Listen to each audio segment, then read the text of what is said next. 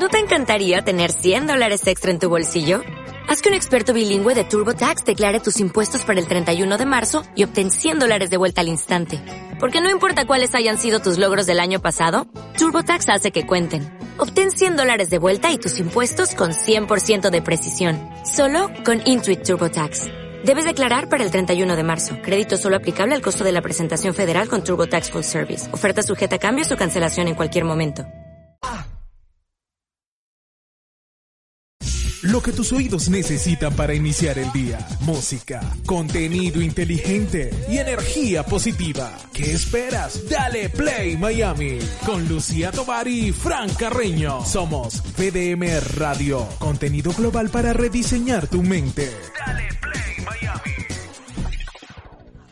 Regresamos, esto se llama Dale Play Miami por VDM Radio. Los estamos acompañando Fran Carreño y Lucía Tovar.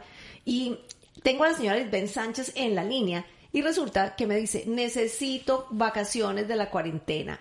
Ese es un sentimiento que tenemos varios, porque nos hemos metido en la casa a trabajar tanto y hemos trabajado tanto que decimos en algún momento determinado, quiero vacaciones de la cuarentena. Bueno, yo confieso que yo tuve que bajarle al ritmo de trabajo que, que, traía porque... No. Confiese eh, que casi que lo obligué a bajar el ritmo de la cuarentena. Sí, porque estaba, estaba, de hecho, estoy un levemente quebrantado de salud, pero, pero aquí, al pie del cañón, al pie del cañón. Vamos a invitar a Lisbeth aquí para la casa que venga y se tome algo acá y se refresque los labiecitos. Ahí, ahí vas a tener que cumplir con esa oferta, porque cada vez que hablas con ella le dices, tienes que venir para acá, eh, tienes que venir a tomarte ella algo. ella ya sabe llegar, porque eh, nosotros ya hemos trabajado aquí, ah, en, esta casa. Lidben, bienvenida a Dale Play Miami. Eh, hoy, vamos, hoy vamos a conversar sobre, sobre el miedo, ¿no?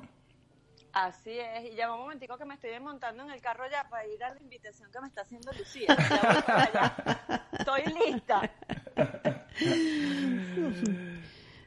Este, sí, Fran, hoy vamos a hablar del miedo, porque yo creo que de alguna manera tenemos que estar conscientes de que estamos en un momento en que ya han pasado, hemos pasado por todo el ciclo de emociones.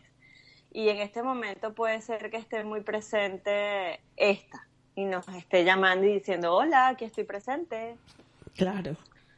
¿Por qué? Porque creemos que vamos a empezar a volver a la normalidad porque creemos que ya estamos a nivel un poco de angustia económica, en algunos casos, en algunos otros casos viene, eh, se acerca el tema del verano, qué vamos a hacer con los niños en estas circunstancias. Eh, hay gente que no se ha podido reactivar del 100% en el trabajo, ni siquiera a distancia. Entonces, bueno, eh, eso hace que tengamos miedo. ¿Y miedo a qué? Eh, particularmente el miedo a que esto, el querer hacer una vida normal, se nos revierta en un número más grande de, este, de personas eh, contaminadas y, personas incluso falleciendo por este virus. Otra de las causas es que, como bien ustedes lo anunciaban antes, el virus está diciendo, ya va, no solamente es pulmonar los daños y la gente no solamente se muere porque hay un paro respiratorio, sino por otras cepas que ni los propios médicos todavía lo están entendiendo. Pero también es el miedo de que yo pierda el control de lo que está pasando dentro de mi casa.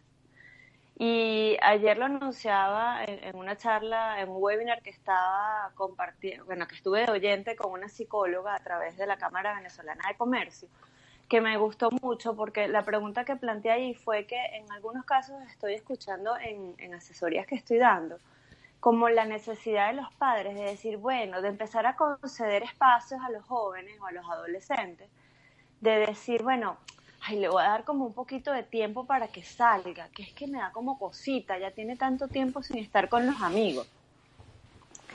Pero la verdad es que desde la misma inmadurez y de la falta de conciencia de algún target, el darle ese espacio es como cuando te decían a ti, te doy el dedo y te agarras el brazo. Sí. Exactamente lo mismo.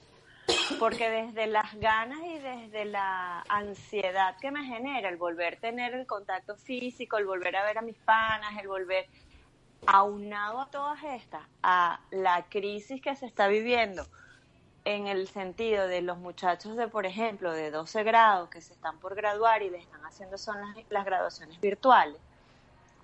Entonces es como ese miedo reprimido, ese, ese miedo, esa angustia, esas todas las etiquetas que le querramos poner. Eh, pero al final se concentra en ese miedo, en ese miedo a, a, no poder contactarme nuevamente con mi realidad y con mi vida normal. Y eh, hacia allí voy, hacia que entendamos que la vida no va a ser normal nuevamente. Normal en el sentido como la teníamos antes. Claro, claro es y, una nueva normalidad, que es un es, término que ha salido últimamente. Hasta, muy de boga. Ha estado sí, muy en boga, sí. sí, sí. Y, y, y, mm, en tal caso, el miedo es la falta de certezas. Y, tenemos un par de meses, Lidben, con, con, sin certezas. No sabemos absolutamente nada. Y eso, lógicamente, nos genera nos genera inseguridad. Ayer, ayer la, y, nos genera miedo. Eh, ayer la especialista en el webinar que, que hacíamos referencia en la, en, la mañana, al cual tú también asististe, eh, decía que una de las muestras de que las cosas comenzaban a, a ser asimiladas, por lo menos, era el juego que cuando uno empieza a jugar, eh, o cuando los niños, o cuando los adultos, ya, ya las cosas empiezan a verse eh, em, empiezan a tornarse, digamos, entre comillas, normales. Um, uh -huh. es, ese es un, esa es una medida, ¿no? Podría, podría ser una medida y por eso ella incitaba, jueguen, saquen cosas porque les mandamos mensaje a los niños, a los jóvenes, de que no, no, no estamos tan mal aún cuando en realidad estemos. Así es, y, y, y es absolutamente cierto eso, Fran, porque tiene que ver con la capacidad incluso de nosotros asumir ese miedo porque la verdad es que no tiene que ver con soltar hacia afuera, tiene que ver con recapacitar en qué estoy haciendo hacia adentro. Claro. Y yo hablaba de, del miedo para reinventarnos, porque efectivamente yo siento que tenemos que tomar conciencia que el miedo nos puede hacer dos cosas. O nos paraliza, que yo creo que es lo que nos ha ocurrido durante las primeras etapas o las primeras semanas de esta situación, por la incertidumbre porque primera vez que pasaba en el mundo, eh, primera vez que nos pasaba además a todos a la vez.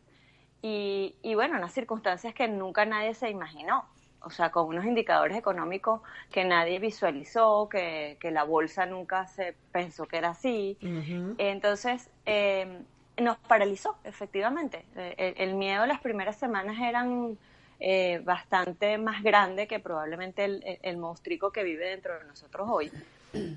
Pero ¿qué ha pasado en muchos casos? Que ha permitido que nos reinventemos. Y ustedes eso han hablado infinidad de veces en relación a, por ejemplo, el tema de la, de la educación, que me encantaba lo que estaban conversando hoy, de cómo hemos evolucionado desde la reinvención y no solamente desde las circunstancias que nos da la tecnología, la situación que nos da la evolución del mundo, la globalización, sino de nosotros mismos tener la inquietud de ver cómo va a ser distinto y qué permito yo hacia dónde quiero ir. Yo, en ese sentido, yo decía, bueno, mi papá a los 78 años aprendiendo cómo utilizar Zoom, es como complicado. Sí. No, mi, mi nieto, se le, su nieto, que es mi hijo, se le puso en estos días como, o sea, tal cual, una guía hablada de cómo accesar, de cómo hacer el microfonito, la cámara, no sé qué, abuelo, ponte aquí, ponte allá, ta, ta. Bueno, el tipo ahora se conecta en el Zoom. Pues. Claro, eh, y, eh, a mí y, me y pasó... entonces te pregunta, ¿cuándo lo vamos a volver a hacer?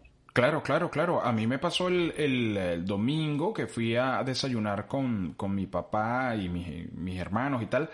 Eh, que eh, mi papá antes de yo salir me dijo ya va espérate un momentito y sacó su teléfono y me dijo bájame esa aplicación y bájame esta otra aplicación que yo quiero escuchar tal cosa ahora cómo hago para esto y entonces le hice como una actualización de, tu, de su teléfono celular bajándole aplicaciones y bajándole cosas eh, ya mi papá, que tiene 83 años, eh, vio cómo podía ampliar el texto, los textos de los artículos que le envío, este, todo ese tipo de cosas. Y, y cuando llegué, cuando llegué, mi papá estaba sentado en su escritorio, eh, leyendo y escuchando música y, o sea, in, totalmente integrado a, a, todo lo que es la nueva tecnología. Sí, en últimas... y, que hay, y disculpa que te interrumpa, Lucy, pero ¿qué hay detrás de eso, Fran? Que a sus 83 años él tiene miedo a mantenerse desinformado. Exactamente. Total. O sea, porque ya no tengo el periódico de todos los días. Exactamente. que lo leía como lo que uno recuerda, los papás de uno, una tremenda butaca, un domingo con con su periódico así inmenso, en Nacional, el Universal en nuestro caso en Venezuela, inmenso, abierto, y nosotros nos repartíamos la, revista. Exactamente. Y, hacíamos los crucigramas y la sopa letra. Entonces, eso ya no existe. Entonces, ¿qué es lo que pasa? Esa así, a eso yo me llamo, a ese miedo reinventado. Ese miedo de, Fran, actualízame porque tú eres el que sabes, pero yo no quiero, en el fondo, estar desinformado, yo no quiero estar fuera de foco, yo no quiero perderme la posibilidad de lo que yo escucho que hacen otros, yo dejarlo de hacer. Imagínate si es a sus 83 años, imagínate los jóvenes, imaginémonos nosotros mismos, esta generación que está tomando lo mejor, porque creo que es válido recordar que eh, nosotros somos unos padres que estamos haciendo la transición de aquellos padres tradicionales a estos padres modernos que nos tenemos que adecuar. Cada vez hay más padres queriendo estar informados, queriendo estar viendo qué está, qué está de moda, qué está en boga, cómo yo mejoro las relaciones. Este espacio y estos dos meses nos han servido también para eso.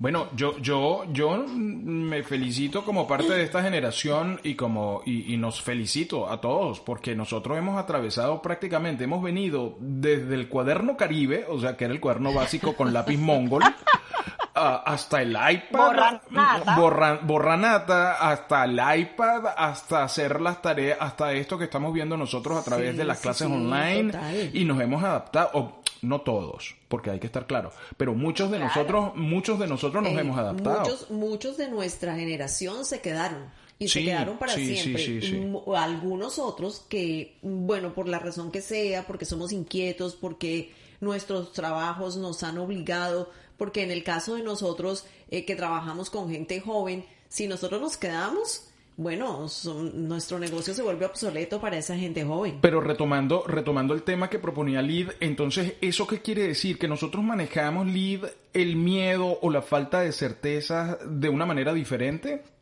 Totalmente, totalmente. Eh, nos atrevemos a decir, primero, estamos muy conscientes de esa palabra y de saberla expresar, Frank. A veces no, no lo contactamos y a mí me impresiona cuando la gente le pone millones de etiquetas. Ansiedad, eh, ay, tengo un poco de angustia, este, bueno, es que no sé qué pasa, es la incertidumbre que no sé qué me va a pasar, o lo transforman en rabia. Pero ahora hay más conciencia de que es que no sé qué va a pasar, tengo miedo a lo que va a venir. Y lo digo, y una de las claves cuando nosotros somos este, y tenemos y generamos inteligencia emocional y sabemos gestionar nuestras emociones, lo primero, lo primero, el paso uno, es reconocer la emoción en la que estamos. Entonces, el yo pretender decir, a pesar de que lo que yo, Ben Sánchez, genero y, proyecto a través de lo que hago y cómo se llama, que es seres felices, este, la verdad es que yo también tengo que levantar la mano y decir, ya va, el mundo mío tampoco es totalmente feliz. Yo siento miedo, yo siento tristeza, mis hijos me ven llorando. Y eso tenemos que hacerlo los padres, y eso tenemos que hacerlo todos, todos como sociedad. Porque una de las grandes, creo yo que es una de las, eh, mi esperanza, mi sueño, que todo esto nos lleve a que seamos personas distintas cuando salgamos de todo esto. Seamos empáticos, seamos más inteligentes emocionales, seamos capaces de saber que a través de la comunicación efectiva y asertiva podemos alcanzar muchas más cosas que montados desde la rabia, que es hablar desde la molestia, desde el momento en que la, como quien dice, la ola está arriba. Yo creo que eso tenemos que aprender que no siempre nos lleva bien. A pesar de que hay algunos indicadores en Latinoamérica y en muchos otros sitios que no son favorables en ese sentido, pero tenemos que empeñarnos en disminuirlo. ¿Sabes a qué?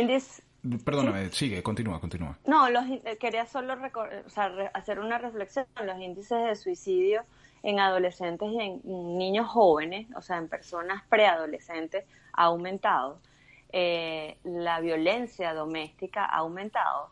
Pero ¿por qué habla de que esos, probablemente esos padres y esas generaciones no se han actualizado, no se han mantenido a la batuta, no han hecho cosas para evolucionar? Y también es de personas de muy bajo nivel. Claro que ahí, es, ahí es donde está el verdadero reto. Ahí es donde está el verdadero reto. ¿Tú sabes a qué, a qué, sabes qué me produce miedo? Me produce miedo que las veces que he salido, que han sido como dos en todo, en todo este proceso, dos o tres, em, yo, yo he visto a una gran masa de la población actuando igual normal, Total. como si no fuera con ellos, como si no estuviera pasando absolutamente nada. Y eso que a ti no te ha tocado meterte en un supermercado, que es es terrible meterse en un supermercado porque la gente la gente sale como que los locos somos los que salimos protegidos. Entonces no sé, no sé qué me da más miedo, si lo que nos vamos a, con lo que nos vamos a enfrentar en el futuro o con lo que arrastramos del pasado. Eh, eso me, produce muchísima incertidumbre. Eh, totalmente, totalmente. Sí. A mí me da miedo la, la inconsciencia social, Frank. A mí me da miedo lo que yo visualicé en, en las playas eh, que se abrieron aquí en Estados Unidos o aquí en Florida, donde la gente estaba como si nada. Claro. Porque es que yo necesitaba sol. Yo necesitaba un espacio de esparcimiento. Sí, pero yo vuelvo a lo mismo. ¿De qué nos sirve el espacio de esparcimiento cuando quizás después no podemos volverlo a repetir? Totalmente, totalmente. Porque nos contagiamos, me explico. Pero ahí es donde yo invito a la audiencia, bueno, a cada una de las personas que hacemos vida en, en este mundo desde el querer ser mejores, es tomar conciencia de que no nos podemos congelar, tampoco podemos pretender ahora volvernos el extremo de la paranoia porque eso es lo que haría que el miedo nos paralice. Y eso tampoco nos va a permitir evolucionar, no nos va a permitir actualizarnos, nos va a permitir avanzar desde el punto de vista de reinventarme. Ok, ahora, eh, ¿qué pasa? o sea, ¿dónde voy? ¿Cómo van a ser mis hijos? Pongo un ejemplo que, sucedió ayer. Mi hijo me cuenta en la noche, mami, hubo un, profesor fulano tal que este, hizo un comentario que estaba llamando a los papás de determinada clase porque hay alumnos que no han entregado las, ninguna de las 50 asignaciones que, se han, que han surgido en estos últimos dos, meses. Entonces dice, bueno, sí, entonces, bueno, el muchacho se puso bravísimo y le dijo, profesor, usted no, este, uno tiene el derecho de llamar a mis padres y no sé qué, eh, ¿cómo usted lo hace? Yo digo, ahí al final, yo le digo, Adrián, ¿y tú qué crees que tenía el muchacho? Me dice, mamá, mucho miedo que los papás descubrieran que él no había hecho ninguna de las tareas. Entonces yo le digo, exactamente. Y yo le digo, y el profesor escribe por el otro lado en otro chat que tiene con un grupo particular, no sé por qué, no sé si es porque hay un proyecto distinto, y agarré y dijo, ahí fue cuando les explica, le dije, yo tuve que llamar a los papás de este muchacho porque no ha hecho ninguna de las 50 asignaciones. Y yo agarré y le pregunto, Adrián, ¿tú te estás dando cuenta del valor, hijo, de lo que significa tener papás que están preocupados por ti, uno no es quien para juzgar a esos otros papás, no sabemos en qué condiciones están, no sabemos qué nivel educativo tienen. Pero es cierto que también muchos, desde el miedo que los paraliza, no han querido formar parte de esta nueva era en relación, por ejemplo, a la educación de los hijos. Y dicen, es que yo no voy con la tecnología. Mm. Yo no sé de eso. O incluso no han hecho no han incentivado a que los hijos, por propio modelaje, se metan en este mundo, se, se inmersen en este proceso que tiene que ver con toda la tecnología, con toda la evolución de la educación online. ¿Por qué? Bueno, porque yo tengo un telefonito que sirve nada más para llamar y recibir llamadas. Claro. Me explico, entonces tiene que ver con esa, con esa facilidad y esa aceptación de decir, yo le tengo miedo a la tecnología porque es válido porque la, tecnología puede ser avasallante. Por supuesto, por supuesto. Claro, pero si tú también tienes, tienes unos hijos, o sea, si tú como padre, como adulto, no tienes la, mm, la capacidad de adaptación, de decir yo quiero estudiar, yo quiero ser mejor, yo quiero entrenarme en este sentido, pues tus hijos tampoco lo van a hacer porque en, en últimas ellos hacen lo que, lo que te ven hacer a ti. O sea, ¿cómo ellos se van a poner a hacer tareas si tú mismo no quieres aprender y si tú mismo no quieres evolucionar? O sea, si tú, no eres el ejemplo. no, no, no, no, que lo das, sino que, eres. que eres el ejemplo. Entonces, Cuando, cuando tú te niegas a eso, eso. Cuando tú te niegas a eso, eh, em, lo que sucede es que no le estás diciendo a tus hijos, mira, este, esta es la movida por donde hay que ir, ¿no? Esta es la movida. Totalmente. y no te y además no los incentivas a ser cada vez mejores, sino que simplemente es quédate como estás y eso se llama un estado de de ay, ¿cómo se dice? Eh, es, la palabra que eh, perdón, es el estado donde yo me siento cómodo con lo que estoy, pero no me atrevo a salir de mi espacio de, sí, Claro, un de tu- estado de confort. De tu cajita. Exacto, entonces yo digo, ¿en qué momento yo voy a evolucionar? ¿En qué momento yo le estoy permitiendo que se atreva a más? Y no significa controlarlo, significa permitirle que se reinvente, permitirle que sea capaz de buscar otras alternativas diferentes. Total. Bueno, Entonces- eh, tú, tú sabes que eh, otra de las cosas que les, les tengo miedo, y, y ayer lo conversaba con la doctora, ¿cómo, que, ¿cómo es que se apellida? Porque yo sé que se, me, me acuerdo que es Edith, pero no me acuerdo del apellido. ¿Lo recuerdas, Lid- Lidben? Ya mismo te lo voy a decir. Ok, eh, eh, lo comentaba, yo tuve un encuentro con ella antes de- del webinar y estuvimos conversando como media hora. Y una, una de las cosas a las que yo le tengo temor con toda esta contención emocional que hemos vivido durante estos dos meses es a noticias como estas, por ejemplo, que está en el periódico newsdiario.es. Dos detenidos y dos mozos heridos tras una pelea multitudinaria en Badalona, eh, allá en España. Eh, esta contención emocional, todos estos muchachos, eh, eh, Lidben, que después de dos meses de estar guardados, me- metidos en su casa, con una dinámica familiar, íntima, más o menos, hacia arriba o hacia abajo, más pendientes, menos pendientes, pero una dinámica, salgan a la calle y se incorporen de la nada a los, a los colegios, a las actividades y todo esto, a- a es- eso me produce cierta reserva. Mira, eh, la doctora se llama Edith Shiro. Shiro, ese es el apellido, Shiro. Sí. Eh, eso significa, eso es lo que tú estás hablando, Fran, es como cuando surgen las masas que le hacen caso a un político. Eso es lo que se llama la conciencia social, pero en masas. Entonces, ¿qué va a pasar? Yo he tenido esa conciencia contenida. Yo he tenido a esos adolescentes guardaditos. Pero mm, desde el inconsciente del manejo de las emociones, en algunos casos de padres, de hijos y de grupos familiares, quizás durante estos dos meses han sido los infiernos más grandes del mundo. ¿ok? Han sido personas que han estado sometidas a violencia doméstica, han estado sometidos a mensajes este, muy intimidantes, muy agresivos. ¿Qué es lo que pasa? Cuando salgan es como decir libertad. Entonces van a, va a ser factible que vayan a querer hacer explosión de esas emociones. Claro. Y, y tiene que ver con eso. Y, y por eso es por eso es mi insistencia en que haya cada día más personas sumándose a todo el tema de la inteligencia emocional, a todo el tema de querer ser mejores, el tener conciencia de las emociones, porque es que si no, esto, eso va a ser inmanejable. O sea, más allá, más allá de querer contenerlo a través de la policía, porque yo siempre parto, violencia genera más violencia. Claro, seguro. Siempre, seguro. en cualquier concepto, No, en no. cualquier espacio. Y hay, y hay, hay una, hay una labor preventiva que es la que tenemos que hacer todos, o sea, padres, eh, líderes comunitarios, la sociedad en general, que es la labor preventiva. Es decir, bueno, lo intentaron aquí en Miami, lo intentaron abriendo los parques, bueno, hubo una desbandada porque lógicamente ahora les preocupa, como nos preocupa a todos, la salud mental.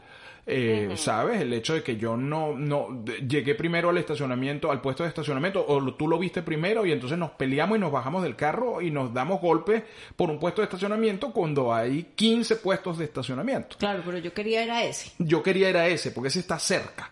Eh, ¿Sabes? Entonces, eso, esa es la parte. Y hay gente, bueno, uno, uno trata de mantener la cordura. eh, pero hay gente que no tiene la- no, no sabe gestionar la cordura.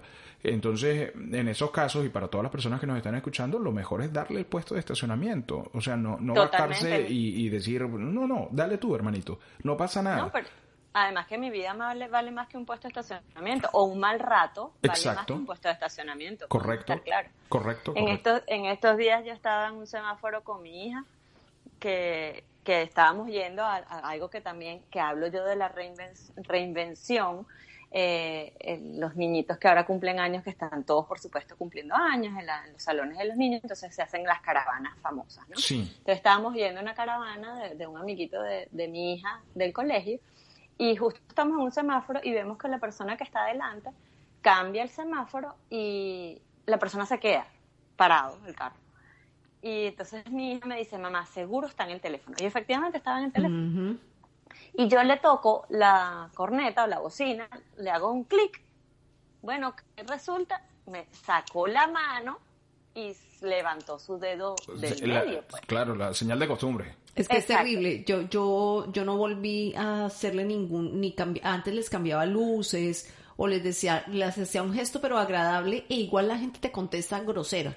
Entonces, bueno, mi hija se, mi hija se quedó sobre mamá, pero tú no le hiciste nada. Y yo le digo, bueno, mami, esa persona debe estar pasando por un mal momento y está muy susceptible a que cualquiera le llame la atención.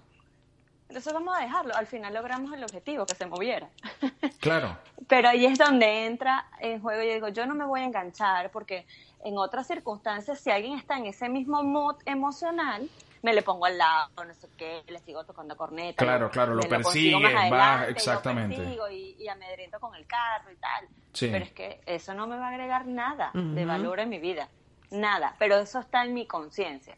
Bueno, y... No la del otro. Claro, y, y para cerrar, ayer Lucía me hablaba del síndrome de la cabaña, que es ese síndrome de la gente que no va a querer salir a su casa, de su casa porque no se siente seguro.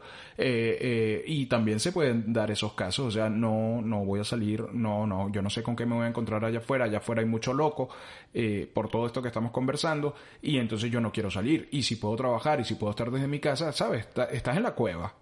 Sí, pero ese es el miedo que paraliza, Fran. Ese es el miedo que paraliza que en algún momento va a ser también explosión, porque como lo decía la vez en programas anteriores, nosotros no somos seres asociales. Nosotros necesitamos el contacto, nosotros necesitamos el, relacionarnos, a pesar de que creamos que efectivamente lo estamos haciendo de los medios, a través de medios este, electrónicos, pero llega un momento en que tú necesitas ver gente tú necesitas el, relacionarte con otros incluso desde los espacios. Que el Instagram no va a alcanzar, no basta, no basta.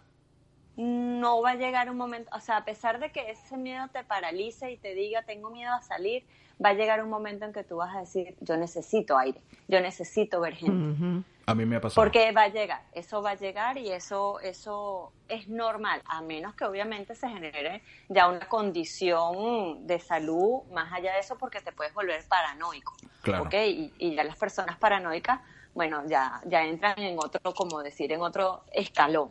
¿Ok? Desde el punto de vista mental, psicológico, de hecho, incluso eh, muchas de las cosas que se están evaluando para todo lo que tiene que ver a la reinserción en el mundo educativo es que haya presencia de grupos médicos y psicólogos en absolutamente todos los colegios. Claro. Que no solamente estén abocados a la parte vocacional o al tema de, lo que ellos llaman los consejeros, sino que tenga que ver con acompañamiento psicológico. Claro.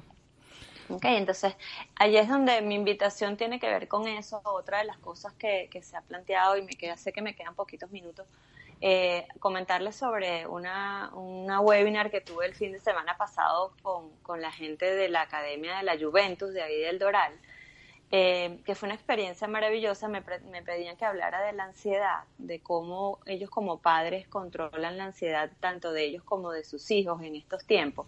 Hablando de que el fútbol es un deporte que se ve a mediano plazo o a largo plazo que pudiera reincorporar como actividad, ¿no? bueno, por, por la esencia propia de ese deporte. Y una de las cosas que, que después señalé en un video que, donde les agradecí a ellos es que me impactó la participación de papás, de papás figura hombre. Eh, porque siempre también creemos que este miedo lo tienen son las mamás y que el papá lo que tiene es esa figura de que el miedo tiene que ver con el tema de este del trabajo, de la parte económica, de tal. Pero es que el miedo ya cuando toca las puertas de los papás, quiere decir que efectivamente estamos sensibilizándonos, estamos tomando más conciencia desde la figura del decir, tengo que contactar qué está pasando conmigo, porque estoy tan, tan sensible, porque mis hijos están así, porque yo me siento incluso atrapado a veces en este, en este cuerpo que siento que no puedo expresar lo que tengo. Y ahí es donde yo les hacía referencia diciéndoles la gran diferencia que hay entre el miedo que te paraliza y el miedo que te permite accionar. Super, ¿dónde, ¿dónde podemos ubicarte? En las redes sociales, en Instagram, en Facebook, eh, a través de mi cuenta de Seres Felices, que es S-R-E-S como señores felices. Y eh, mi cuenta de correo, igual, Seres Felices, S-R-E Felices, arroba gmail.com. Mi número de teléfono, 786-300-6658. E, estupendo, Lidben. Bueno, no, no, nos escuchamos el próximo miércoles para, para tratar otro tema. Muy bien, y ahí estaremos a la batuta. Y Lucy, por favor, ¿cuándo es que nos vemos? ¿Cuándo es que nos vemos? Sí, vamos, vamos a quedar, porque ese vinito, si no, se va a echar a perder. Se va, se va a pasmar. Se, va a pasmar. Me gusta, lo, me gusta lo de los viernes, pero también me gustaría ese siguiente step. Claro. Ah, bueno, nos vemos este viernes en, en, en el Happy Hour. Eh, eh, bueno. y este viernes es como muy especial, ¿no? Este viernes tiene una particularidad. Este una particularidad. Este viernes, este viernes vamos a hacer el programa desde otro lugar. Una cepa. tiene una cepa particular. Muy bien, muy bien. Me gusta. Vamos, a, vamos a desaparecer, solamente nos van a escuchar por la radio. Así es. Muy bien. Bueno, eh, saludos Lidben y, y seguimos en contacto. Mil gracias. Feliz día para todos. Para un día feliz ya tenemos la fórmula correcta. Café, buena vibra y dale play Miami con Lucía Tobar y Fran Carreño por VDM Radio. Contenido global para rediseñar tu mente. Dale play Miami.